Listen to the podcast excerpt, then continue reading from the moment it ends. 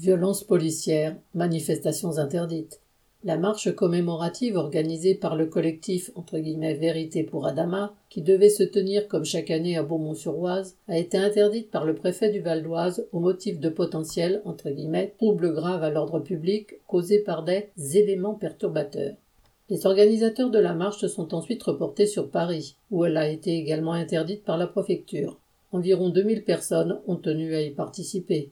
Les troubles dont parlent les autorités ne sont pas, bien sûr, l'exécution de Naël, jeune de 17 ans, par un policier le 27 juin lors d'un contrôle routier, ni le fait que 13 autres personnes sont mortes l'année dernière dans les mêmes circonstances, ou le cas d'Adama Traoré, mort en 2016 dans une caserne, sous la garde de la gendarmerie. Ces morts-là ne sont pas, entre guillemets, graves pour les autorités. L'expression trouble à l'ordre public a juste servi de prétexte pour interdire la marche afin d'imposer le silence.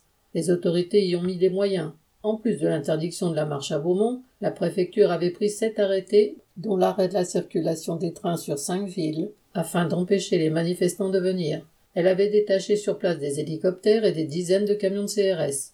À Paris, les forces de police attendaient les manifestants avec contrôle et verbalisation pour port de t-shirts imprimés entre guillemets justice pour Adama. Le frère d'Adama Traoré présent a dû être hospitalisé suite aux coups donnés par des membres de la brigade volante motorisée. Le pouvoir fait son possible pour faire taire ceux qui dénoncent les violences et les crimes commis par les policiers ou les gendarmes. Qu'ils le veuillent ou non, ceux-ci continueront de susciter la révolte et des manifestations de protestation dont lutte ouvrière sera pleinement solidaire. Cécile Sérig.